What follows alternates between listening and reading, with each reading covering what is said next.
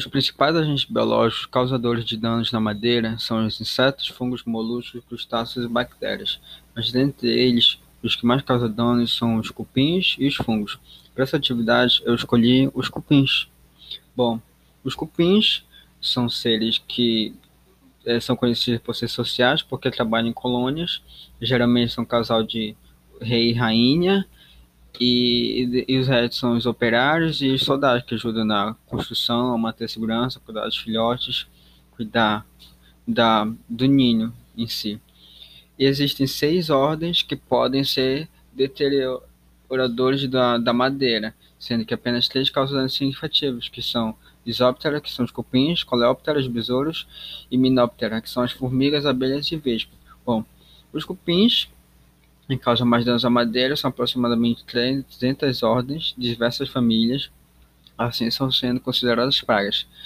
Os cupins têm uma tem uma trabalha com uma simbiose com outros microrganismos que ficam no seu no seu interior, na sua microbiota, que ajuda na digestão.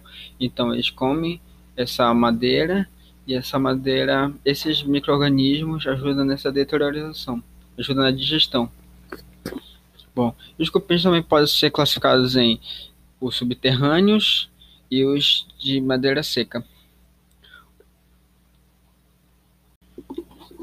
Existem algumas maneiras para prevenir a madeira dos cupins. Uma delas é a fumigação, que é a mais usada quando já está totalmente deteriorizada pelos cupins, que é aplicada a fumigação, que ela acaba matando tudo. Outro método também é guardando elas, protegendo a peça da madeira.